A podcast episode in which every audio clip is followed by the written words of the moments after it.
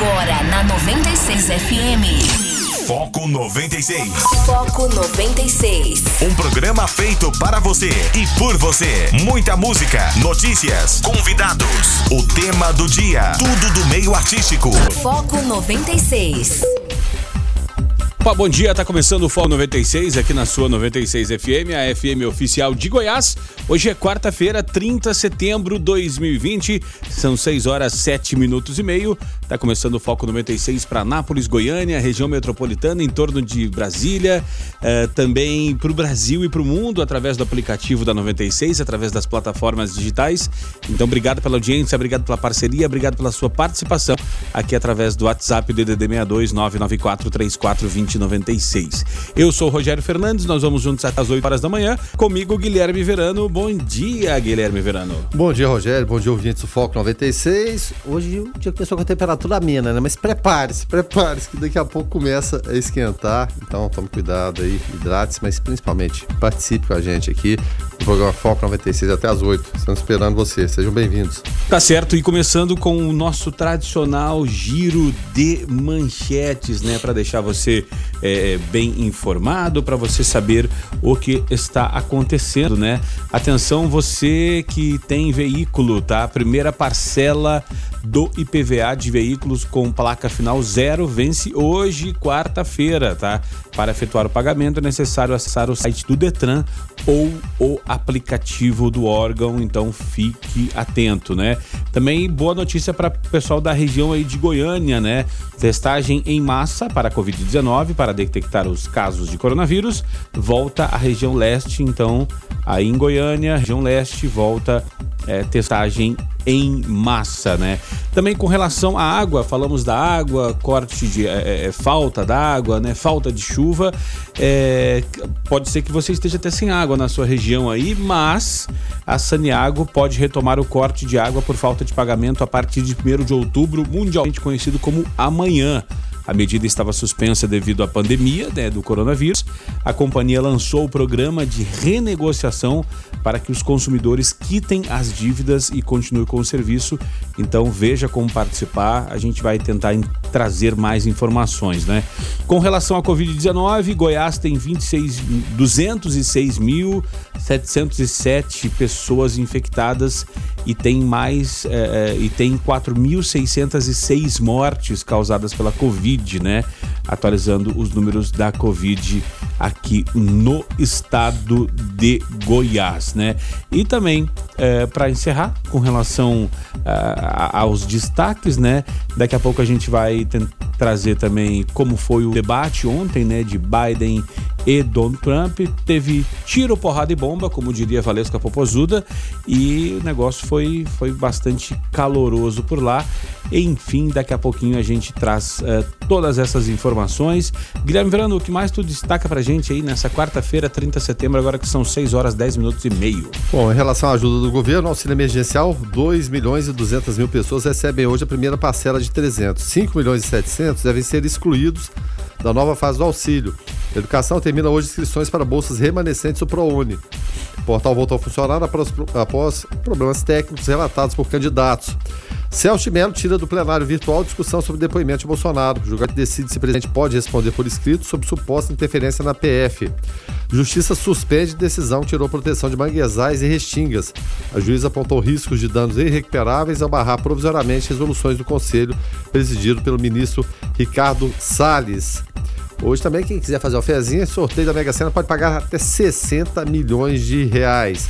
E para finalizar aqui, tributos para empresas, líderes do governo vê problema jurídico em prorrogar desoneração. Pareceres dizem que é constitucional. O presidente vetou a renovação do benefício, mas parlamentares devem reverter a decisão. Enfim, esses são apenas os destaques iniciais aqui do programa Foco 96. Esperamos a sua participação. 994-34-2096 é o WhatsApp para você participar do Foco 96 que está começando agora. Foco 96. E a primeira parcela do imposto sobre propriedade de veículos automotores, o IPVA, para veículos com placa final zero, vence hoje, quarta-feira, dia 30, aqui em Goiás. Para acessar o boleto é preciso entrar no site do Detran ou no aplicativo de celular Detran GO ON. A segunda parcela do IPVA dos veículos, com placa final zero, vence no dia 30 de outubro. O prazo uh, para quitar a terceira parcela ou cota única é 30 de novembro. Então tem que ficar atento, né, Verano? Porque se não pagar e passar naquela blitz arrecadatória do senhor Ronaldo Caiado, junto com a Secretaria de Estado eh, da, da, Fazenda, né? O carro fica lá. É, ou, ou paga o boleto ou fica por ali mesmo, é, né? Pago. Impressionante que só para o governador Ronaldo Caiado nessas blitz, só para quem é, é, tá com o documento atrasado. Não verifica se tem droga ou arma no carro, nada. É só arrecadatória essas blitz do senhor Ronaldo Caiado. Bom, é bom lembrar, a gente estava falando de boleto, que o Detran não envia boletos de PVA para a residência dos proprietários dos veículos mais. O, o, tal do verdinho lá não, não tem mais. É o pagamento do imposto dentro do prazo. Libera desconto de 50% para proprietários de veículos com motor 1.0 ou motos até 125 cilindradas que não tem a multa de trânsito. Então é um benefício bacana. Também há desconto de até 10% para quem pontuou no programa Nota Fiscal Goiana, mas o atraso no pagamento gera juros sobre o PVA. De acordo com o CTB, que é o Código de Trânsito Brasileiro, classifica a falta de licenciamento do veículo como infração gravíssima, além de resu resultar, como o Rogério falou, né, na remoção do veículo para o pátio do Detran. Então, é, são certas situações, o, o, o, Rogério, que você citou até a questão da água aí nos destaques iniciais, de várias contas que foram ficando represadas por conta da, da pandemia e que o vencimento começa agora, né? Começa, dívida nenhuma foi perdoada, evidentemente, tem cálculos aí para serem refeitos, sem negociações, então seja qualquer tributo que você esteja devendo aí, ou uma conta de água, ou conta de luz, que seja, enfim, você tem que, se não tiver como pagar, né, tudo de uma vez, o que ficou para trás aí da pandemia, tem que renegociar. E IPVA aqui não tem jeito, não, você tem que, tem que correr atrás, porque senão você vai ter que correr da Blitz. Isso não, não tem como, né, não, não existe essa situação. Então fique atento aos prazos. 994-34-2096. Você pode participar e nos ajudar a fazer o Foco 96. Foco 96. Esportes. 6 e 22 momento do esporte aqui no Foco 96. Guilherme Verano ontem Libertadores, é, tudo normal, né? Inter empatou lá em, em Cali com o América de Cali é, e o Grêmio venceu é, a Universidade Católica por 2 a 0 devolveu os 2 a 0 que tomou lá. E, e PP funcionando, faltou só o Neném tudo certo, o Grêmio fazendo gol, zagueiro fazendo gol da pequena área com a bola no chão, cruzada, o Lários deu uma meia-lua. Foi legal, o primeiro tempo foi horroroso, mas é, é como foi? Atualiza para nós aí como foi ontem a Libertadores e que saudades da Globo transmitindo a Libertadores Grêmio Verano. A Comembol tinha, tinha lance polêmico, não conseguia achar o tempo do replay. Que bagunça, Guilherme Verano, que bagunça. É, exatamente. Pode-se fazer todas as, as críticas à, à, à, Rede Globo, mas eh, em relação trabalho técnico que é, que é desenvolvido, não vou falar nem narração, que tem gente que gosta de um, gosta de outro, evidentemente isso é gosto pessoal. Mas a parte técnica, de imagem, de edição, é incomparável, não tem jeito. Dá né? show, dá é. show. Aí você pode falar qualquer coisa menos que seja lixo, não é lixo, não. É primeiríssima, primeiríssima qualidade. Lixo é o que a gente viu ontem, né? Enfim. Bom, pela Libertadores, como você já frisou aí, o Grêmio acabou vencendo a Universidade Católica por 2 a 0 Os gols do segundo tempo, PP logo ao minuto e o Rodrigues aos 17.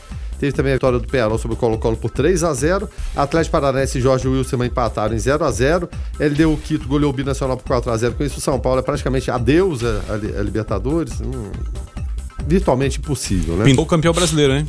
é, tá bom. América de Cali Internacional empataram em 0 a 0 e também Boca Juniors 0, Libertar 0. Teve também Série B, o Juventude venceu o Operário por 1 a 0 no clássico catarinense deu Havaí, 1x0 em cima do Figueirense. Também Vitória 0, CSA 1. Oeste 0, Botafogo de Ribeirão 1. Guarani 1, Sampaio Corrêa também 1. Paraná 1, Chapecoense 1. E Cuiabá 1, Ituano 0. Vamos com a classificação aqui, Rogério? Ou o senhor Vamos. quer fazer alguma observação? Não, não. Com relação, com relação a Libertadores, é isso aí, né? Tá certo. Então vamos lá. Mesmo porque é, o, já temos equipes brasileiras classificadas, né? No caso, jogaram ontem, o Atlético Paranaense está classificado no grupo C, chegou aos 10 pontos. Só falta mais uma rodada, o Jorge Wilson mantém 7, pode alcançar, ultrapassar o Atlético, mas o Pearol não alcança mais, que tem somente 6. Então o Furacão está na próxima fase da competição. Da mesma forma, o Grêmio. O Grêmio chegou aos 10 pontos. O Internacional tem oito, o Internacional com a possibilidade aqui muito boa, mas ainda matematicamente não, né? Mas o Grêmio classificado com 10, o Inter na boca aqui com oito. Em relação aos outros times brasileiros, só pra gente conferir aqui, e daqui a pouco a gente traz os jogos de hoje. O Flamengo no grupo A, o segundo colocado, tem nove pontos ao lado do Independente. O Júnior tem seis, o Barcelona não pontuou. No B, Palmeiras tem 10, Guarani 7, Bolívar 4, Tigre 1. Ainda não classificado, classificados apenas Atlético e o Grêmio. Já falamos da situação dos gaúchos. No G, o Santos tem 10 pontos. Defesa e Justiça 6, Olímpia 5, Delfim 1 ponto. Então, os brasileiros aí muito bem encaminhados, a exceção é apenas o São Paulo. Agendando esses jogos que acontecem hoje, então, pela Libertadores, tem Nacional do Uruguai Racing, Jogo às 19h15. No mesmo horário, Caracas, Independente Medellín, Palmeiras e Bolívar. Às 21h30, Júnior e Barcelona, Flamengo, Independente Del Valle, River Plate, São Paulo, Aliança e Estudiantes. Pela Série A, dois jogos atrasados, ainda lá do início da competição. Tem Botafogo e Bahia, também Corinthians e Atlético Goianiense. Pela Série B, Confiança e Brasil de Pelotas, também Cruzeiro e Ponte Preta, Rogério. É, o, o, com relação à questão de calendário, né, por aqui, Guilherme Verano, o pessoal é, reclamou bastante, enfim, né? E com os ajustes e desajustes, né, com relação ao Brasileirão, é, é, a CBF divulga a tabela detalhada da 16ª à 20 rodada do Brasileirão e o Flamengo fará dois jogos em no intervalo de 50 horas, né? O jogo atrasado contra o Goiás, da 11ª rodada, será numa terça-feira, dois dias antes da partida contra o Bragantino pela 16ª rodada. Lá atrás a gente já falava, né, Verano? Vai voltar, vai espremer tudo, não, não abriram mão do Brasileirão com 38 rodadas. É, tava, já estava escrito nas estrelas, como diria TT Espínola, né? Uma hora ia chegar, ia chegar a conta, né? Não, e a única solução para isso, Rogério, é acabar com o campeonato estadual. Acabar. São campeonatos deficitários, exceção talvez do São Paulo, o resto é somente para inglês, é uma coisa realmente só para gerar votos e manter um esquema aí de é, federações em que os dirigentes vão se eternizando e não leva a nada, não acrescentam absolutamente nada. Nada, nada, nada. Uma verdadeira várzea. Mas existe a tradição de algo que já foi mais charmoso era vencer um estadual do que vencer um nacional. Hoje em dia a gente sabe que, é que virou, né? É um atrapalho no, na, na competição, no calendário. E a tendência vai ser os times colocarem sempre time, como o Atlético Paranaense já faz, né? Time sub-23, alguma coisa nesse sentido aí, preservar o time para as fases posteriores, porque realmente a dificuldade ela ainda existe para os times com maior potencial em relação aos de menor potencial nos campeonatos estaduais. Time de transição, né? Não, aí, aí a questão é a seguinte, né, Verano? Aí os dirigentes reclamam, reclamam, reclamam do calendário apertado. Aí quando eles têm oportunidade, né, como fizeram a primeira liga, que a gente vai fazer para resolver o negócio de calendário? Vamos botar mais uma competição. Aí colocaram a, a, a primeira, que é a, a primeira, primeira liga. liga não sobreviveu a, é, não, não, sobreviveu a, a segunda, né? Mas assim, é umas coisas sem, sem, sem nexo, né? Sem, sem ideia. É, é, política, Rogério. É simplesmente política. Isso gera votos em federação, votos em federação geram votos politicamente falando também e vai seguindo o arco dessa forma. E a gente com o jogo todos os dias, todo dia, todo dia, todo dia tem, tem jogo. É uma coisa que, mesmo a gente gostando muito, tem hora que enche. Mas eu vou, eu vou te falar um negócio, Verano. É, eu acho que tem técnico e tem treinador que até gosta da, da, de ter essa bengala e dizer: não, eu, não consegui porque são muitas competições ao mesmo tempo. Não dá tempo nem de treinar. Né? É, justamente, acaba, acaba que, que gostam, né? E a gente acaba se acostumando a assistir um negócio muito parecido com futebol, mas que, que não é, né? E a gente sente até falta de, de né, de, de, jogadores assim. Eu até tava olhando aqui, o, o, o PSG elegeu o Raí Raí, aquele, né? Bonitão, Sim. né? Hoje Não, diretor de São Paulo.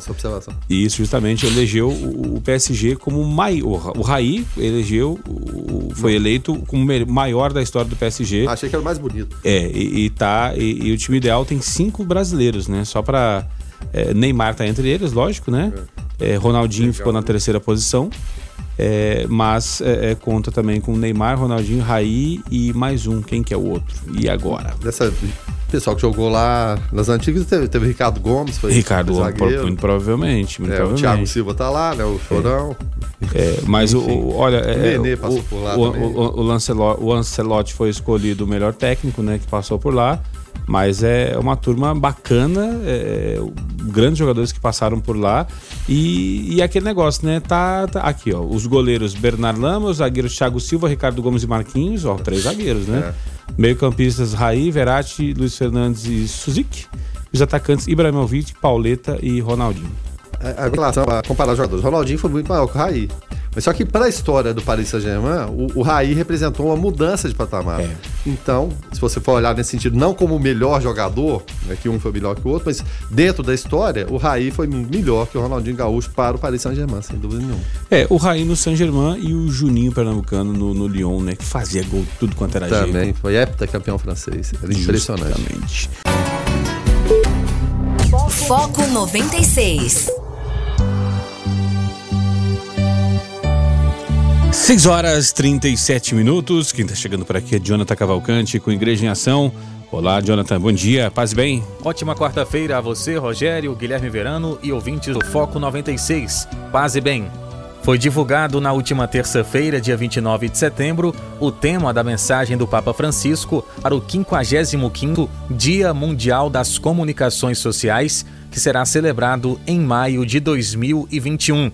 Vim de ver. João, capítulo 1, versículo 46. Comunicar, encontrando as pessoas como e onde estão. É o tema escolhido pelo Santo Padre. Essas palavras do apóstolo Filipe são centrais no Evangelho. O anúncio cristão, ao invés de palavras, é feito de olhares, testemunhos, experiências, encontros e proximidade. Em uma palavra, vida. Essas palavras, citadas no Evangelho de João, foram escolhidas pelo Papa Francisco como tema para a mensagem do Dia Mundial das Comunicações. Na mudança de época que estamos vivendo, num tempo que nos obriga à distância social por causa da pandemia, a comunicação pode tornar possível a proximidade necessária para reconhecer o que é essencial e compreender realmente o significado das coisas. Não conhecemos a verdade se não fazemos experiência, se não encontramos as pessoas, se não participamos de suas alegrias e tristezas. O velho ditado Deus encontra você onde você está pode ser um guia para aqueles que trabalham na mídia ou na comunicação na igreja. No chamado dos primeiros discípulos, com Jesus que vai ao seu encontro e os convida a segui-lo, vemos também o convite para usar todos os meios de comunicação em todas as suas formas para alcançar as pessoas como são e onde vivem. Essas então são informações do Vatican News sobre o tema escolhido pelo Papa Francisco para o 55º Dia Mundial das Comunicações, que será celebrado em maio de 2021. O tema Vim de Ver, comunicar encontrando as pessoas como e onde estão. Jonathan Cavalcante para o Igreja em Ação. Foco 96. 6 horas 43 minutos, esse é o Foco 96. Guilherme Verano, a- naquela reunião lá do, do presidencial, aquela que o Moro caguetou depois, né, pagou de X9, o Salles falou que tinha que, fez assim com a mão, tinha que, vamos aproveitar para passar a boiada. A boiada passou essa semana, né, e só que daí a justiça meteu um freio na boiada, falou, não, não, não, não, não. A Justiça Federal do Rio suspendeu na noite de ontem a, decisão, né, a, a reunião do Conselho Nacional do Meio Ambiente Econômico que tinha revogado diversas normas, como as de proteção de manguezais e restingas. Quanto vai e volta, né, Verano? É, vai e volta e o meio ambiente no meio disso tudo, né? Para ser destruído. Sempre fala, a gente tem que, é claro, usufruir do que a natureza dá. Forma o ministro do meio ambiente fazer, e parece que o Marco Zé da largada do Vão Passar Boiada foi aquela reunião ministerial, é que todas as ações são feitas ao contrário, né? É para destruir, é para liberar áreas de preservação, de manguezal, enfim. Gente, que absurdo é esse? O- que forma de desenvol- desenvolver maluca é essa? Ela pode até um lucro é, no curto, curto prazo, mas é um lucro para não muita gente, né? Para os mesmos de sempre, variavelmente. Mas pode ser um tiro no pé, porque se ele dá o lucro a, a curto prazo, daqui a médio e longo prazo você vai ter o quê em relação a isso? Áreas é, destruídas, né? A, a fauna, a flora toda arrebentada por conta disso. E não é dessa forma que tem que ser feito, Rogério. Chega a ser assim, inacreditável a, a destruição é, e o descrédito que estão pa- passando em relação a instituições sérias. Né? O ministro do Meio Ambiente é, é presidente do CONAMA também, o Conselho Nacional do Meio Ambiente. E principalmente em relação ao INPE. O INPE, ele é referência mundial em visibilidade por satélite. O INPE chegou a dar cursos e oferecer tecnologia para 40 países diferentes. Então é reconhecido internacionalmente. Aí quando vem o próprio governo falar mal do, de, de um ente que é dele e é referência, a gente fica para entender o que está acontecendo. Que, maluquice, que tipo de maluquice é essa? Ah, aparelhamento, tá cheio de comunista no INPE. Não me interessa se é comunista, direitista ou qualquer outra coisa dessa, qualquer ista desse que seja. Interessa é que seja competente. E que traga transparência. E não existe nada mais transparente do que um satélite, seja do INPE ou da NASA, né, observando a situação que acontece aqui. E a situação é terrível, é de caos. Então, infelizmente, é, é, o ministro Salles é, é, esse tipo de figura, ele se presta a esse serviço. Eu sempre falo, presta esse tipo de serviço para o agronegócio menos esclarecido. Porque o agronegócio esclarecido está começando a perceber que esse tipo de situação também não vai levar a nada. Vai levar a não conseguir fazer negócio lá fora. Então, como eu estou falando, é tiro no pé. Aí você tem para auxiliar isso tudo ainda o Procurador-Geral da República que parece que defende os interesses não da República, mas de outras coisas. Então, Augusto Aras, o que, que ele fez? Ele defendeu arquivamento de um processo em que os parlamentares da oposição pediram a pelo menos a investigação né, do ministro Ricardo Salles e seu afastamento do cargo de ministro do Meio Ambiente. Processo tem origem naquilo que você falou, nas declarações de Salles, na reunião ministerial do dia 22 de abril deste ano, na época, com as atenções voltadas para a pandemia da Covid-19, o ministro afirmou que seria o momento de ir passando a boiada para mudar essa legislação ambiental. A oposição, e que convenhamos também, que oposição fraca, ou, ou fraquíssima essa oposição, muito fraca. Né? Às vezes a oposição que o próprio governo faz a ele mesmo é maior que a da, da oposição em si. Ela alega que depois dessas declarações o governo tomou de fato várias medidas que enfraqueceram as políticas ambientais. Só que o Aras argumentou que o Salles, por ter foro privilegiado no STF, cabe apenas ao PGR, ou seja, ele, né, pedir a instauração de investigação. A decisão será do ministro Alexandre Moraes, relator do caso na corte. Foco 96. 6 horas e 52 minutos. Esse é o Foco 96 aqui na sua 96 FM. Quem está chegando por aqui é Carlos Roberto de Souza para falar direto ao assunto. Direto ao assunto. A opinião de Carlos Roberto de Souza no Foco 96. Bom dia, Carlos. Bom dia, Rogério, Guilherme Verano, Lucas Almeida e a todos os ouvintes do Foco 96. Depois de Bolsonaro proibir aí membros do governo né, de falar do Renda Brasil, inclusive ele disse que em sua equipe econômica deve ter petista, porque os caras sempre vazam informações para prejudicá-lo. Mas enfim, agora ele anuncia a criação de um novo programa social, o Renda Cidadã, e já deu aí o destino de como vai conseguir financiá-lo. Diz que vai limitar o pagamento de precatórias e usar parte das verbas destinadas à educação para financiar aí o Renda Cidadã. Aí quando ele disse isso, meu irmão, de imediato o dólar teve uma alta significativa chegou a fechar aí a 5,63, que é o maior patamar desde 20 de maio. E o impacto negativo não ficou só é, nesse aumento do dólar, não. A Bolsa de Valores fechou em queda de 2,41% aos 94,666 pontos. E é o menor nível desde 10 de junho de 2020.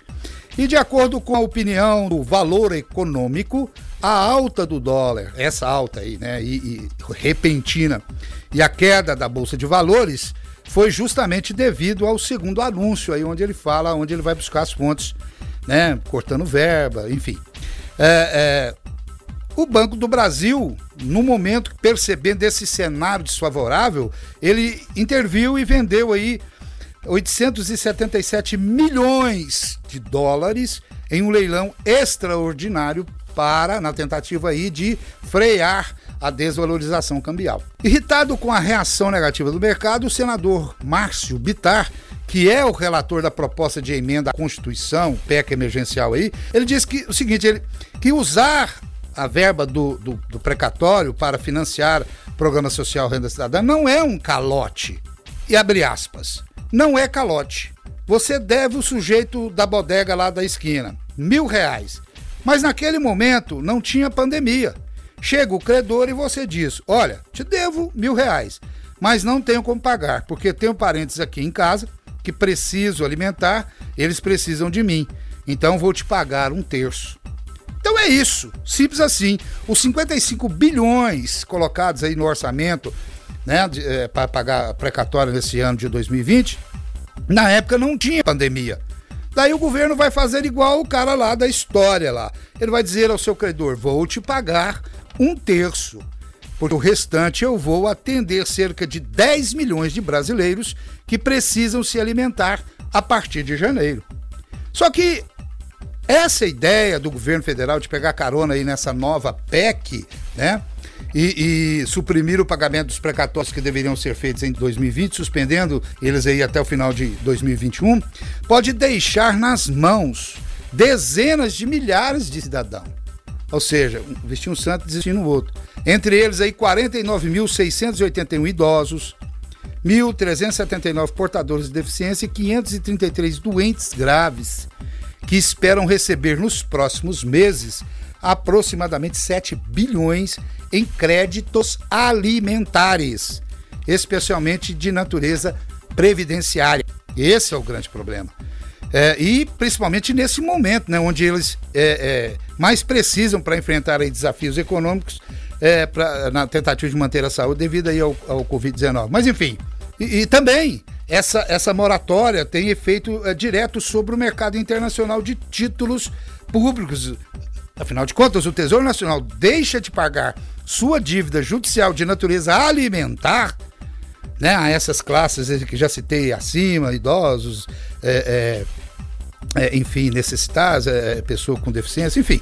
É, e, e, por qual razão, então, o mercado financeiro internacional ele deveria confiar que os títulos da dívida brasileira, tão importantes aí né, para o Brasil financiar os implementos, a, a implementação dos, dos programas e projetos governamentais, eles serão honrados?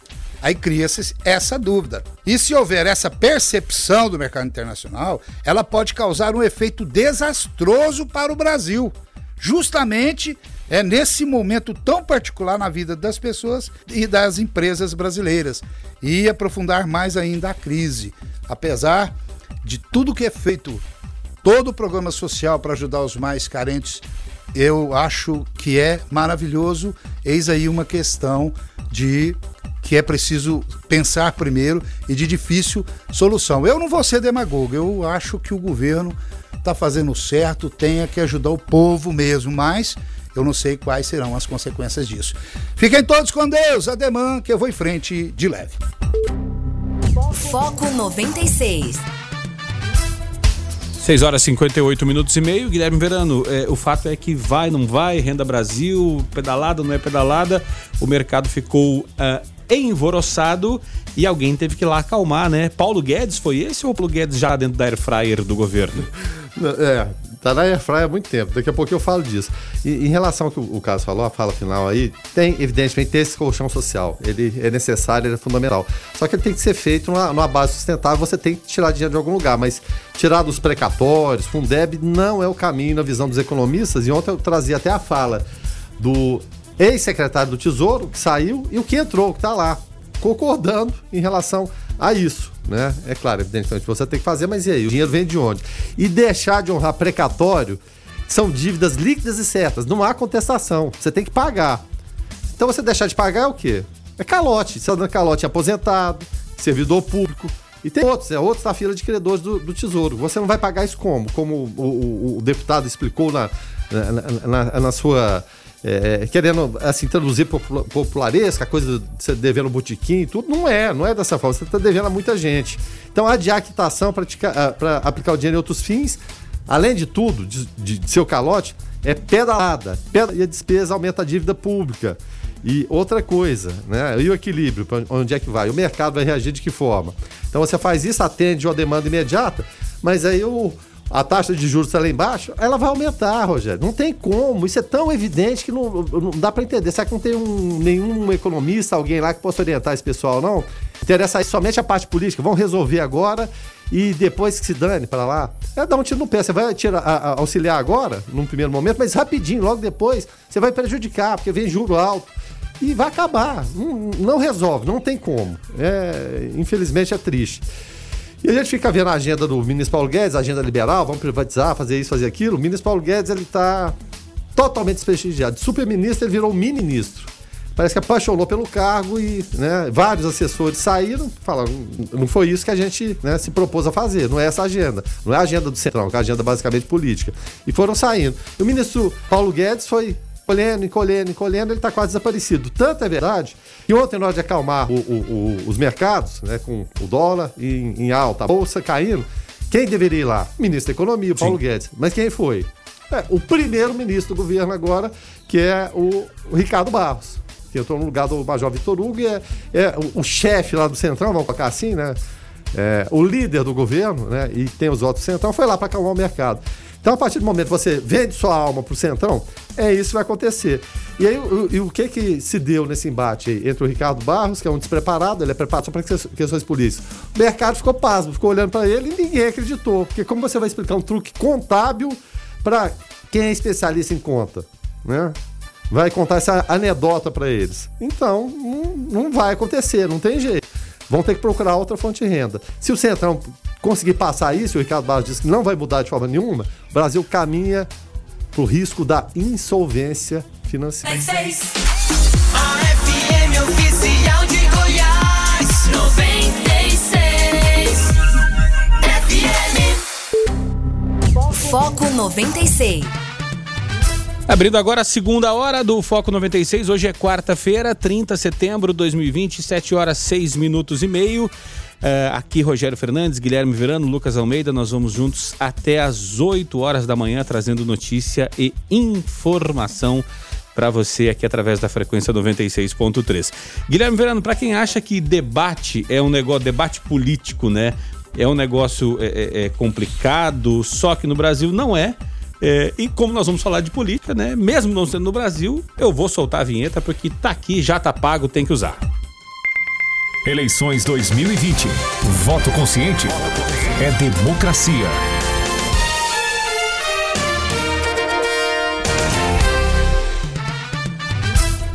A nossa vinheta fala, né, de voto consciente é democracia. Será que lá nos Estados Unidos, depois desse primeiro debate que teve, só não teve puxão de cabelo, puxão de cabelo e dedo no olho, Verano, porque o resto teve cala a boca, teve, olha, teve Trump interrompendo o mediador, interrompendo o Biden, foi uma, olha, uma baixaria, Guilherme Verano. Será que por lá o vai ter voto consciente ou o pessoal vai votar na, na emoção de quem melhor se, se deu nos debates, Verano?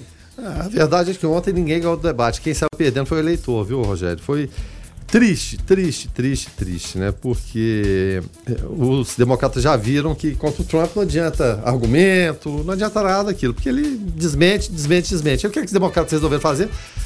Partia pra mentira também. Vamos mentir também, porque colou, né? Ele foi eleito presidente, que é o da Hillary, é a favorita, vamos passar a mentir também. Porque o, o, o, Trump, em relação a isso, é, é, normal. Ele falou até que o, o filho do Joe Biden foi expulso da marinha por uso de cocaína. Ele tira assim do nada e pega e joga e, e vê se cola. Ele não tá nem aí, não se interessa. Aí o Biden fala: ah, você tá mentindo? Vamos mentir também. Falou sobre o déficit comercial com a China. É, disse que nunca foi tão alto esse déficit comercial e aí partiu para baixaria.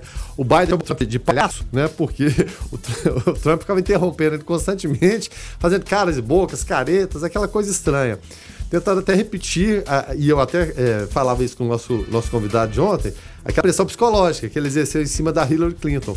A Hillary, na, na disputa de 2016, ela ficava passeando ali pelo tablado e o Trump andando atrás dela, parecendo uma sombra ou segurança. Então desestabilizou a, a Hillary. Ontem o, é, o Trump não fez isso, mas ele é, é claro, usava golpes baixos, né? O Trump parece aquele zagueirão, assim, estilo Júnior Baiano, assim, que fica dando eh, chute, na, soquinho na costela, chute no tornozelo, falando, vou te pegar, vou quebrar sua perna, né? Aí desestabiliza os... É, desestabiliza. O Trump ontem, ele evitou condenar os supremacistas brancos, que sabe que é, são votantes fiéis nele, uh, as milícias também, não falou para baixar as armas, e, e principalmente insistindo no tema da fraude na eleição que é uma eleição que não vai terminar bem. Então ele está jogando esse tipo de discurso. Não vai terminar bem, não vai terminar bem, ou seja, ele não, não pensa numa passagem pacífica de poder na maior democracia do mundo. Disse, inclusive, que o resultado da eleição pode demorar meses, meses e meses. E vamos lembrar aqui a eleição é, do George Bush contra é, o Al Gore, em que houve a recontagem de votos na Flórida, é, o Al Gore é, dormiu eleito, amanheceu não eleito, recontaram os votos. O fato é que os republicanos acabaram vencendo a Flórida foi essencial. Até citava ontem também em relação a isso. A Flórida é vital. Aí, pelo número de delegados, ela perde somente para o Texas e para a Califórnia em número de delegados. Então, ela é fundamental nesse processo. Michael Bloomberg está investindo até muito dinheiro lá por conta disso, para pelo menos vigiar, porque o negócio realmente. A gente pensa que aqui é uma vaza, ela pode ser muito maior. Mas foi assim, terrível, foi feio de se ver É, o Brasil foi até citado. O, o Biden disse que as florestas estão sendo derrubadas aqui no Brasil, nenhuma providência está sendo, tá, tá sendo criada. Então o Brasil teve, teve é, participação, é, pelo menos citação. E o Trump deve ter falado fake news, fake news. É, e o Biden foi além também. Diz que o Trump é o cachorrinho do Putin. é o cachorrinho de estimação. Por aí você vê, né? Um show de, de horrores. Aí o Trump pegou e falou: os antifas vão derrubá-lo. Né? Aumento é, da violência é culpa dos democratas. Ou seja, foi um show de horrores, troca de farpas para lá e para cá. A gente fica pensando que, que caminho vai seguir a maior democracia do mundo. Né? O Trump a gente já sabe que é um louco. O Biden, se não é tão louco como, como o Trump, tentou partir para esse lado. E esperemos, é claro, caso ele seja eleito, ele, ele volte ao bom senso e tenha usado isso aí somente como arma para combater e, e, e, tirar o poder das mãos do, do Trump, que é megalomaníaco. Em relação a impostos também, o Trump alega que as provas estão lá, as evidências estão, a, a Receita está lá falando, pagou 750 dólares, depois mais 750, ficou 10 anos sem pagar. Ele nega na cara dura, Rogério. Fala, mentira, não é mentira não, eu pago impostos, pago milhões de dólares de impostos. O fato é que existe uma conta lá para o Trump de cerca de 100 milhões de dólares, uma fatura você paga. Mas ele vai negando, negando, negando as evidências. É, negando as evidências, disfarçando as, uh, as aparências para que vem mentindo, né? Para quase uma música quase um sertanejo do Sãozinho Chororó. E é triste, né, ver isso, porque os Estados Unidos estão desenvolvidos, né, um país onde todas as cozinhas são americanas, passando por isso é complicado. Foco 96. 7 horas 16 minutos, esse é o Foco 96 e agora o nosso Foco 96. Tema do dia. Ontem, dia 29 de setembro, né, foi o Dia Mundial do Coração, né? Um dos principais órgãos do corpo humano. Quando a gente fala em coração, tem gente que já leva pro lado romântico, né? O assunto aqui é, é, é falando coração mesmo, o principal, um dos principais órgãos do nosso corpo que necessita de atenção e cuidado sempre, né? Afinal, uh, estamos falando de cuidado com aquilo que preserva o nosso bem mais precioso, a vida, né? No Brasil, as doenças do coração representam as principais causas de mortes e segundo o cardiômetro né, da Sociedade Brasileira de Cardiologia, serão 400 mil até o final do ano. Né? Para tratar do assunto, a gente recebe agora o Dr. Juliano Ciambelli, né? ele é cardiologista lá no Hospital Anima. Doutor Juliano, bom dia, seja bem-vindo aqui ao Foco 96. Oi, bom dia a todos. Um prazer estar aqui para poder falar desse tema tão relevante. Tá certo. É, doutor Juliano, quando a gente é, fala de coração, né, muita gente às vezes é, ouve né, é, termos, né? Enfim, o que é uma doença cardiovascular? Isso, na, na realidade, as doenças cardiovasculares, elas compõem hoje é, a principal causa de morte mortalidade em todo o mundo, né? E elas vão desde as principais causas como infarto, que são doenças no entupimento das artérias do coração, a outras doenças do sistema periférico vascular, até mesmo doenças como AVC, isso tudo faz parte do sistema cardiovascular, né? E a gente tem que lembrar que as doenças cardiovasculares, elas têm como é, início, geralmente, pacientes com múltiplos fatores de risco, então, geralmente hipertensos, diabéticos, obesos, que apresentem alteração de níveis de colesterol, muitas vezes são fumantes, né? Então, na verdade, a doença cardiovascular ela é um compêndio é, que acontece predominantemente em pacientes com múltiplos fatores de risco. Guilherme? Bom dia, é, doutor Juliano, Guilherme Verano falando, prazer recebê-lo aqui para a gente falar de um, de, um, de um, tema tão relevante. A gente está falando agora em, em, em, epidemia, em pandemia, mas a, a, gente vive essa situação de epidemia em relação a, a doenças do coração, porque são números assustadores em relação a mortos. Pode-se falar em epidemia? Isso, bom dia Guilherme, é um prazer falar aqui com você. Bom, na verdade, assim, eu não falaria o termo epidêmico, né? Esse termo geralmente a gente usa para doenças infecciosas predominantemente, mas o que eu poderia dizer é que as doenças cardiovasculares, elas são de longe a principal causa de mortalidade em todo o mundo. E a gente sabe que os hábitos de vida da população vêm cada vez mudando para pior. Você vê hoje um índice elevado de obesidade infantil, você observa hoje crianças com 15, 16 anos muito obesas, que com 20, 25 já são pré-hipertensas, já são pré-diabéticas, e isso, isso vem é, é, ocasionando uma elevação é, na incidência de doenças, é, de fatores de risco que culminarão no futuro com complicações cardiovasculares. E uma, um dado bastante interessante é, é que com essa pandemia, pelo Covid-19, a gente observa que a população vem procurando menos os serviços de saúde por doenças cardiovasculares. É, não é à toa que nós temos visto uma incidência elevada, até com publicações em periódicos internacionais, de infartos e eventos cardíacos acontecendo em casa, sem nenhuma assistência médica, pois os pacientes têm receio de ir ao hospital, mesmo quando estão sentindo dor no peito ou algo do gênero. Então, é importante salientar à população que, apesar da pandemia do Covid-19 estar acontecendo, nós temos que cuidar, pois é uma doença bastante preocupante, não deixar de lembrar que as doenças cardiovasculares compõem a principal causa de mortalidade em todo o mundo. Então, nós não podemos deixar o cuidado do coração para depois. Então, esse é um alerta que eu faço também à população. Foco 96. São 7 horas e 25 minutos, esse é o Foco 96. Hoje a gente recebe é, o doutor Juliano Ciambelli, né, cardiologista lá do, do, do Anima. É, a gente está falando que ontem né, foi o dia uh, 20, 20, 29 de setembro, Dia Mundial do Coração. É, doutor Juliano, quando fala-se de infarto, muita gente acha, né, de forma, de forma leiga, né, que o infarto é só aquele infarto fulminante, né? Aquele infarto galopante que mata na hora, a pessoa tem, não tem às vezes nem chance de chegar até o hospital. É, a pergunta é, é, só, só existe essa forma de infarto ou às vezes quem está com aquele incômodo, aquela dor, aquele negócio, é, pode ser infarto também?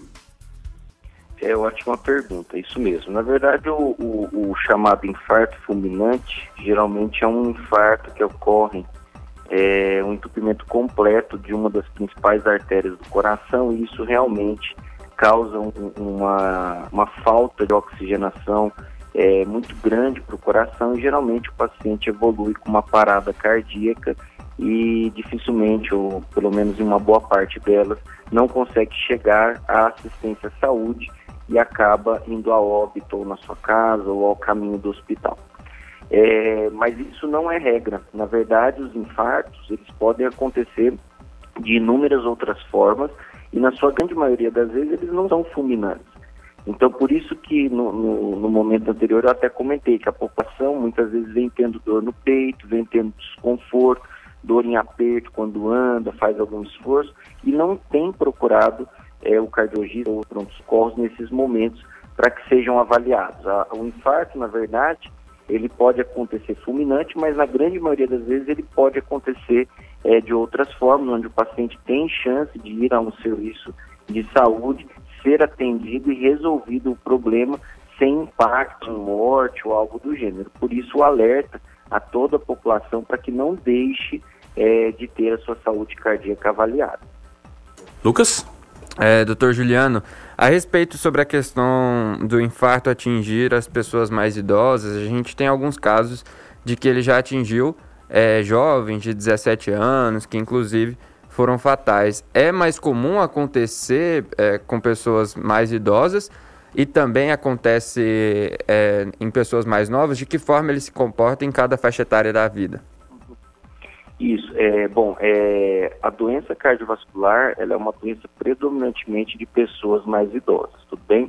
É, então, assim, a regra geralmente é ocorrer infarto, acidentes vasculares cerebrais em pessoas mais velhas. Isso porque são pessoas que têm maior número de fatores de risco, seria é, risco acumulado ao longo da vida. Então, geralmente são pessoas após a quinta, sexta década de vida que vão apresentar eventos cardiovasculares. Porém, isso não é, é, uma verdade absoluta. Vocês têm visto muitas vezes em noticiários é, que pessoas jovens morrem em casa, outros morrem jogando futebol, e isso causa bastante impacto, pois não é, não é uma morte esperada, né?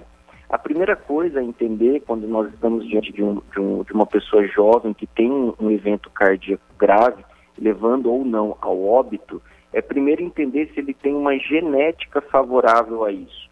Existem casos onde você tem é, incidência de infarto e eventos cardiovasculares em pessoas jovens da família, 35, 40 anos. E isso muitas vezes tem uma, uma, uma questão genética envolvida. Então nós temos que descartar questões genéticas, por exemplo, doenças relacionadas a colesterol, nós temos a hicolesterolemiar, que é uma doença potencialmente bastante grave, que pode levar a infarto em idades mais jovens. Mas outro ponto muito importante é que algumas mortes eh, cardiovasculares que são atribuídas a infarto, por exemplo, a determinada pessoa com 25 anos estava jogando futebol e morreu no campo. Lembrar que não são só infartos que causam morte cardiovascular. Existem outras doenças de origem cardíaca que causam a morte. Por exemplo, a cardiomiopatia hipertrófica, que é uma doença genética e que pode causar a morte. E aquela morte acaba sendo dita que é um infarto, quando na verdade não era um infarto, era um outro tipo de doença cardiovascular causando arritmia. Então, resumindo, a, a, a, a, população mais afetada por doença cardíaca é realmente a população após a quinta, sexta década de vida, e quando ocorrerem casos de infarto ou eventos cardiovasculares em população mais nova, nós temos que ir atrás de doenças genéticas envolvidas ou outras doenças não coronarianas, como cardiomiopatia hipertrófica, por exemplo. Doutor, em relação a, a, a, mitos, lendas, fatos ou verdades a respeito de, de ataque cardíaco, por exemplo, mastigar um, um, comprimido de AS no momento do ataque cardíaco, ele pode prevenir danos mais graves ao coração? Seria recomendável? Isso, sem dúvida. É, na verdade, o AS ele é uma das primeiras medidas que nós fazemos em todos os pacientes que apresentam qualquer sintoma sugestivo de doença é, relacionada a infarto.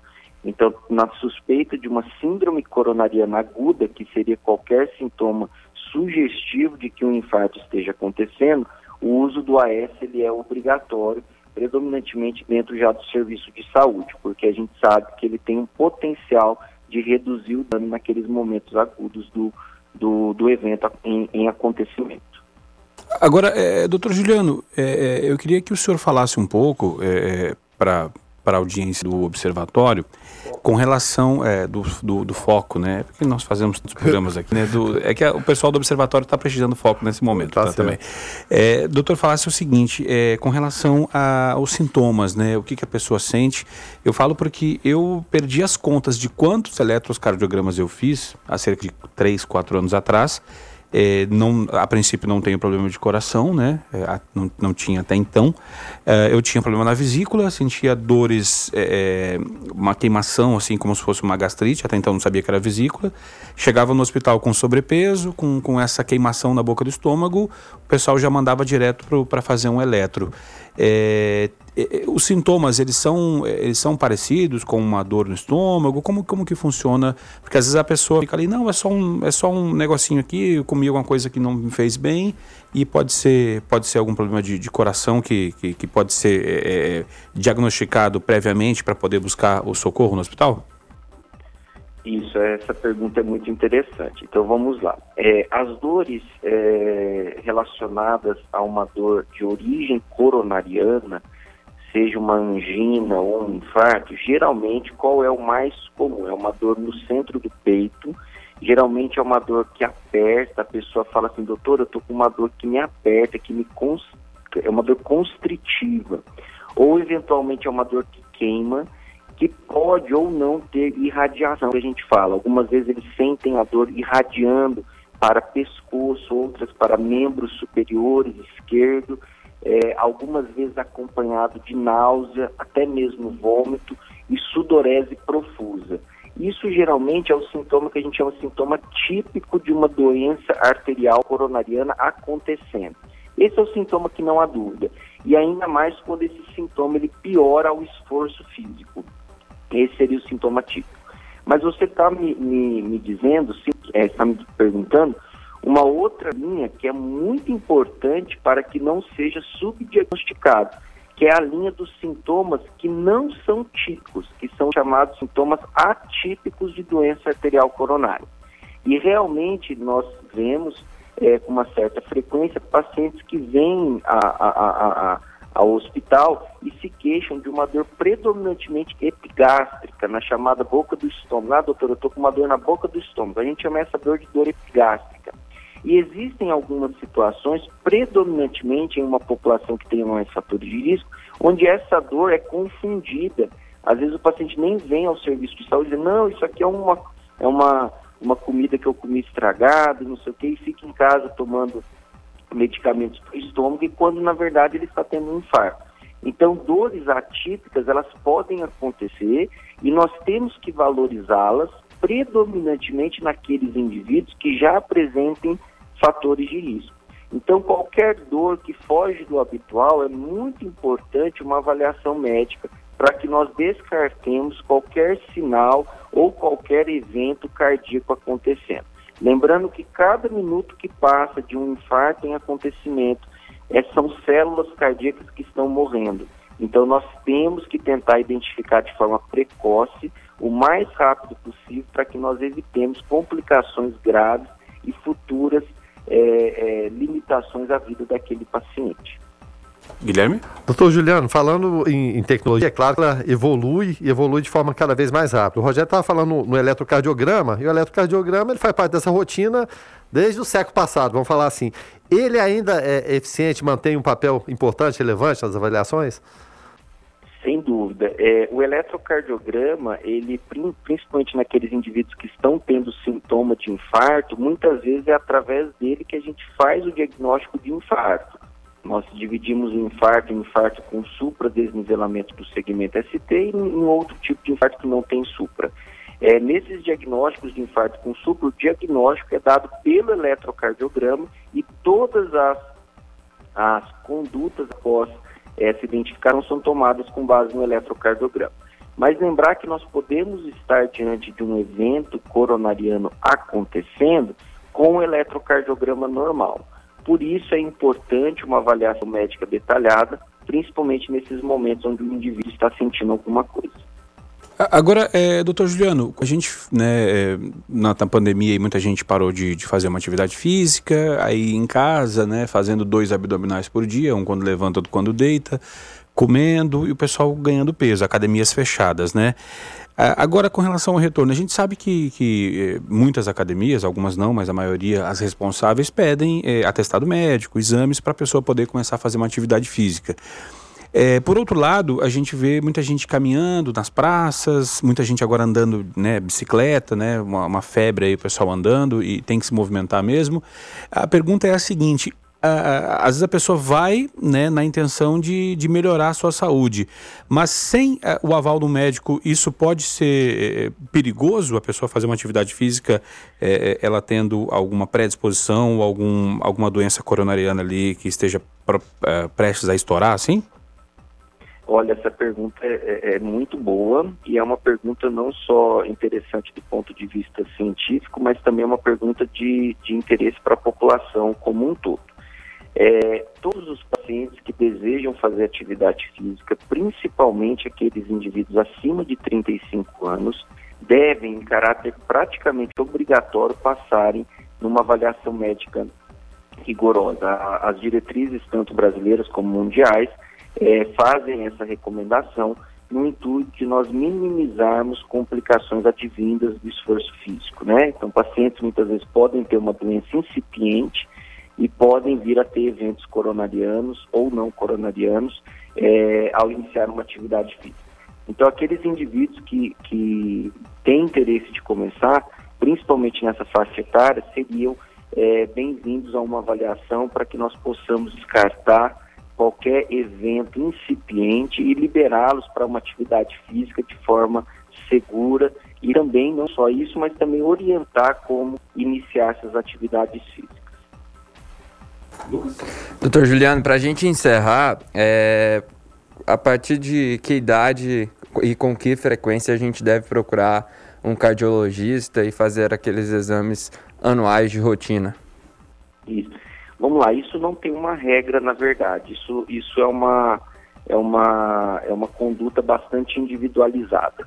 Se você tiver, por exemplo, familiares de primeiro grau com eventos coronarianos em idade jovem, por exemplo, meu pai teve infarto há 30, com 35 anos, a minha mãe com 38, é, eu tenho doença, é, é, alteração de colesterol em níveis muito exorbitantes, obviamente esses pacientes, que não são a maioria, devem ter uma avaliação médica já em fases mais jovens.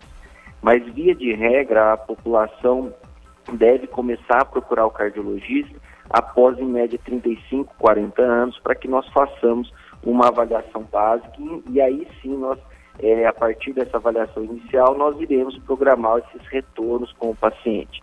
Então, habitualmente seria essa faixa etária, mas isso não exclui esse grupo de pessoas que tem uma história genética mais intensa do ponto de vista cardíaco, que as avaliações deveriam ser mais precoces.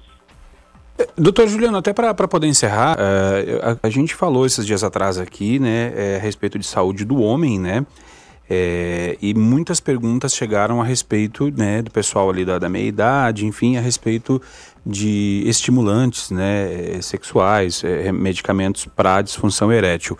Eh, esses medicamentos, eh, se for se for lá e comprar direto na farmácia, ele pode ser um fator de risco para quem possa ter uma predisposição a doenças coronárias? Isso, na verdade, assim, é, o uso dos inibidores de fosfodiesterase 5, que são as medicações pertencentes a, aos medicamentos estimulantes sexuais, é, primeira coisa, para ser usado, eu não recomendo em nenhuma, em nenhuma circunstância o uso por qualquer que seja o homem, é, sem passar por uma avaliação urológica antes. Lembrar que as doenças de origem é, de ereção, de distúrbios sexuais, podem ter doenças da área urológica incidentes acontecendo. Então, primeira coisa, o urologista precisa avaliar. Segundo ponto, é, uma vez é, feito a indicação do uso dessas medicações, esses pacientes precisam ser avaliados porque existem algumas interações medicamentosas, principalmente com medicamentos da classe dos nitratos, que são totalmente proscritos em indivíduos que utilizem essas medicações inclusive com aumento da incidência de morte quando desta associação. Então, a primeira recomendação é não usem sem ter uma avaliação urológica adequada para que seja descartado qualquer doença de, dessa origem e, em sendo indicado a medicação, seria fundamental a avaliação para avaliar se não há interações medicamentosas potencialmente graves com o uso dessa medicação. E essas medicações que têm potencial de interação costumam ser medicações da área do cardiologista. Por isso que muitas vezes o urologista pede uma avaliação do cardiologista para que possa utilizar essas medicações. Tá certo, doutor Juliano Ciambelli, cardiologista uh, lá no, no Anima. Doutor Juliano, muito obrigado pela tua gentileza de nos atender aqui e esclarecer eh, né, eh, temas tão, esse assunto que é tão importante para a população. Muito obrigado, doutor, pela gentileza e até a próxima. Eu que agradeço o convite e, e agradeço também a oportunidade que vocês têm dado para a saúde, para que a gente esclareça a população desse tema tão relevante que é a saúde do coração. Estou sempre à disposição. Um abraço a todos.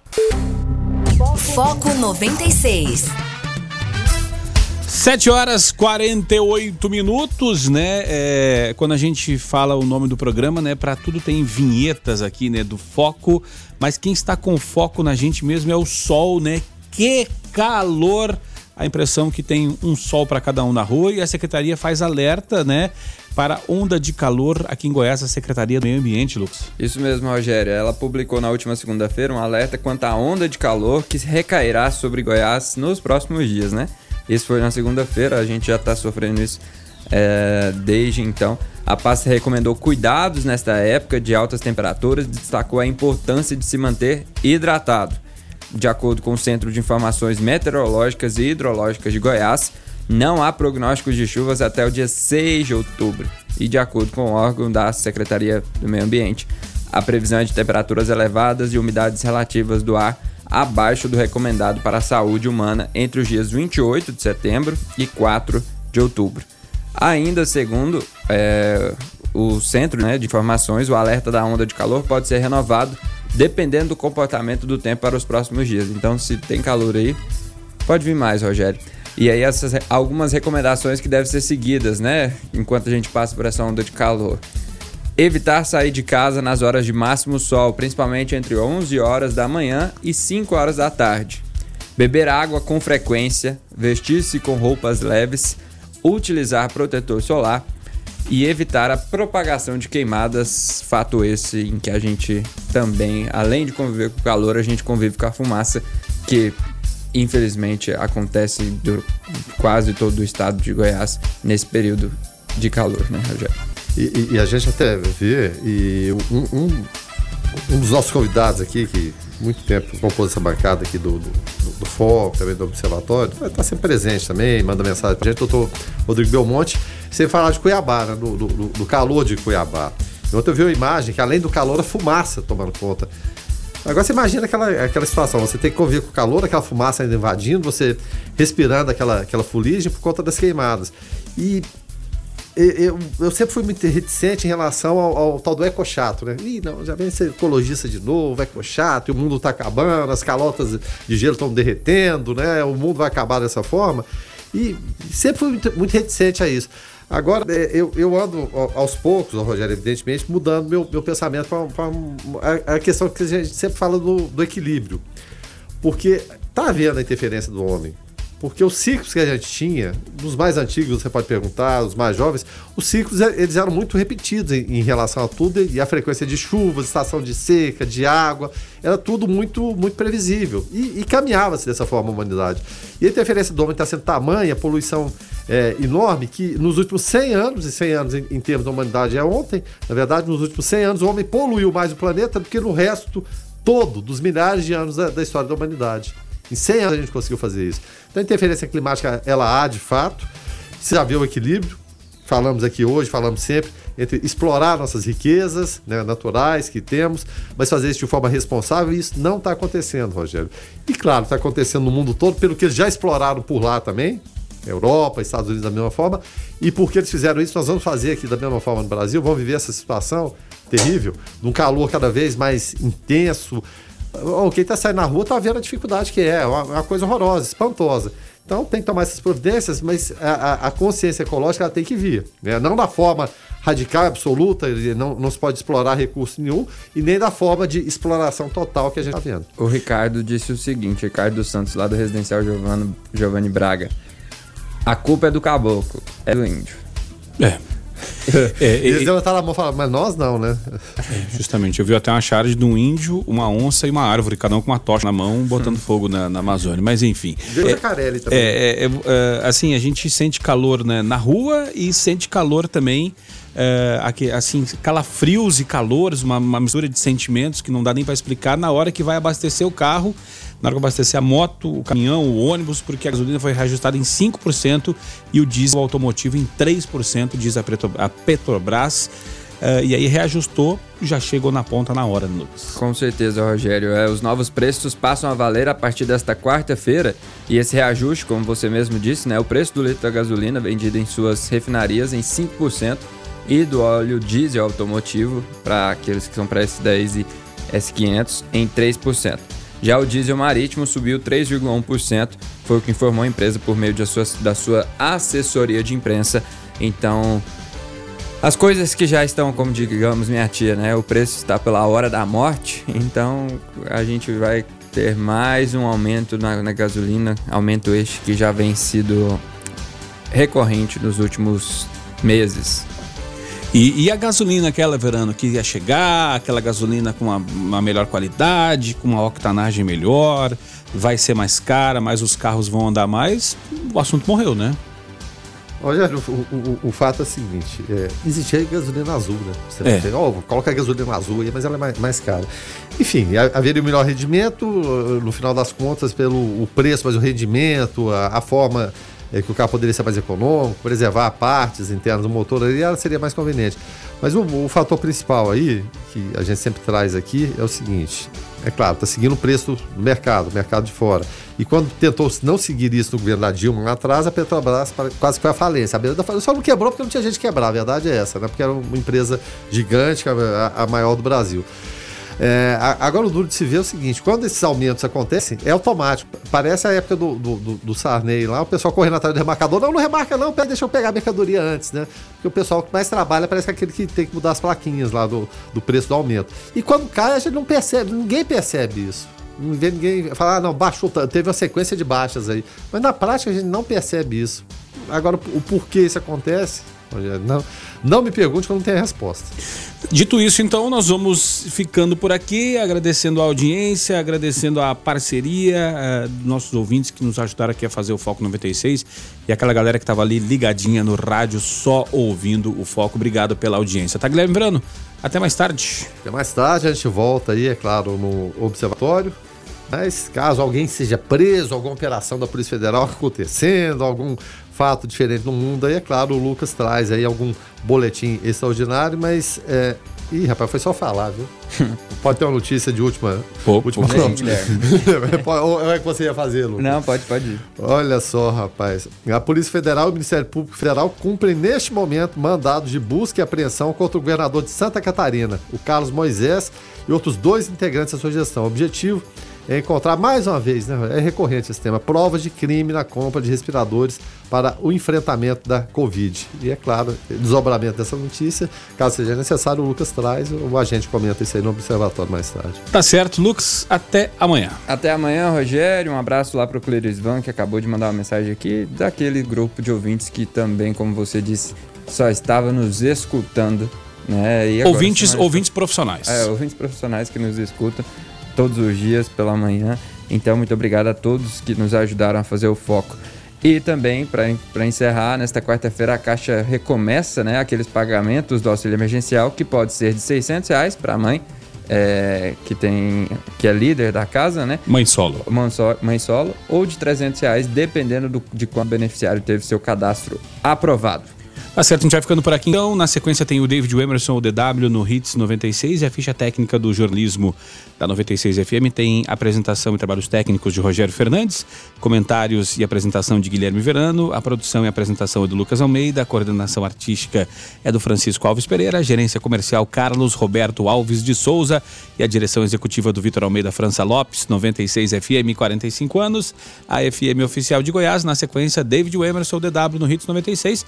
Nós voltamos às 5 da tarde no Observatório. Fiquem todos com Deus, paz e bem. Foco 96. 96.